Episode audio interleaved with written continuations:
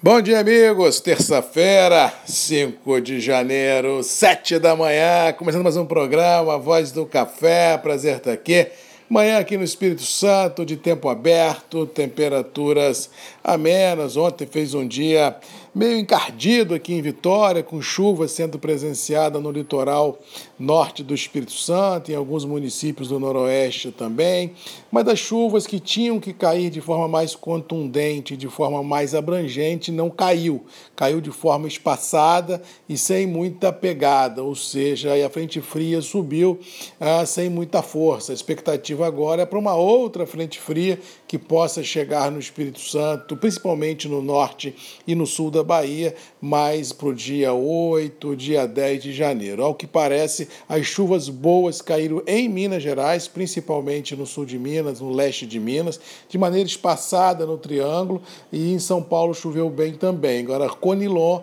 tem ainda algo a ser pago, entre aspas, já que a chuva ficou devendo a expectativa do produtor, principalmente do norte e do noroeste do Espírito Santo. No sul do estado e nas montanhas, região do Arábica, a situação climática não está muito complicada, não, já que as chuvas vêm caindo e o acumulado de dezembro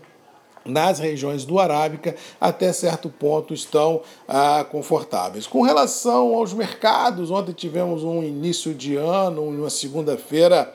muito volátil, de manhã cedo até que o mercado tentou colocar, como diz o outro, o nariz para fora para respirar, mas no decorrer do dia o Dow Jones inverteu, tirou a pegada compradora da nossa B3 aqui no Brasil e assim no mercado financeiro global tivemos um dia meio azedo e isso chegou a contaminar também o dólar, que chegou a trabalhar aí acima de 5,25 no FT chegou a ir namorar lá os 5,30, 5,29, 60 em função de pandemia galopando de maneira muito forte na Europa e nos Estados Unidos, e também a esse checkmate final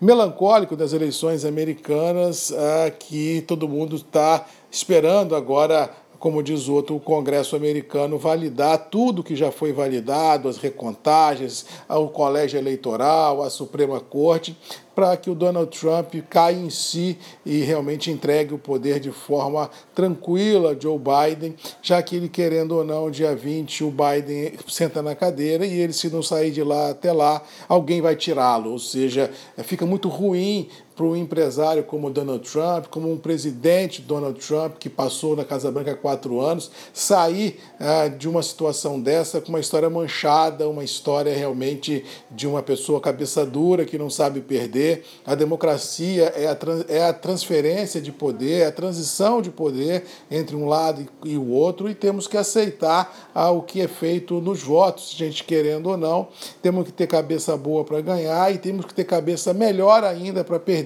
Ou seja, temos que saber que o jogo tem dois lados e quando a gente perde, perdeu e tem que entregar o poder e deixar a economia fluir. Inclusive, ontem, cartas abertas nos Estados Unidos dos 200 maiores empresários empresários americanos, não comunistas, não, os 200 maiores empresários americanos, os 10 últimos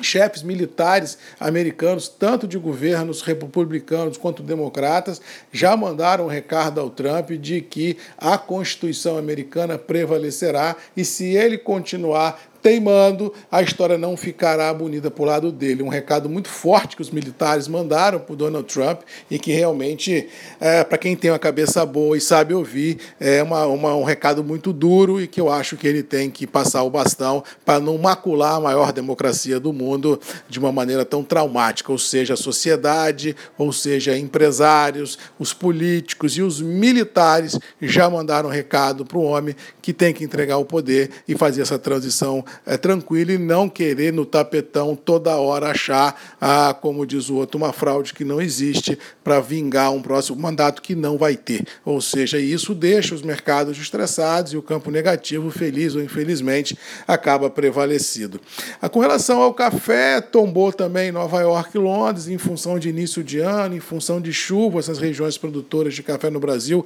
apesar de não resolver os problemas, mas sempre chuva no radar, os grandes investidores investidores veem com bons olhos, batem nas cotações e também a galopada do dólar, que começou lá ao redor de 5,20 e foi flertar os 5,30, ou seja, a queda de Nova York e Londres teve esse cenário, tanto cambial como geopolítico, mas nada que venha macular os preços do café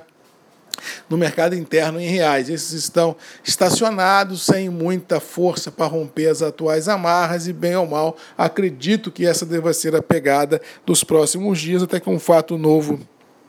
de grandes proporções aconteça. E como eu acho que isso não vai acontecer nos próximos dias, o jogo, o jeito é ter jogo de paciência muito forte para enfrentar aí os dias que temos pela frente, porque acho que os preços internos do café não devem se alterar nos próximos dias quiçá uh, semanas. No mais, vamos ficando por aqui, desejando a todos uma boa terça-feira, que Deus nos abençoe, que a gente possa enfrentar os desafios e vencê-los, que a temperatura da geopolítica global abaixe um pouquinho para que a pandemia também encontre aí um bom senso, que a gente consiga vacinar rápido as pessoas para que as economias voltem para o trilho e com certeza a esperança volte a brilhar ah, nos olhos de cada um de nós. No mais, boa terça-feira! Um abraço do Marcos Magalhães da Voz do Café e até amanhã às sete comigo aqui, Grupos e Redes MM, ponto de encontro de todos nós. Beijo, um abraço, fiquem com Deus e até amanhã. Tchau!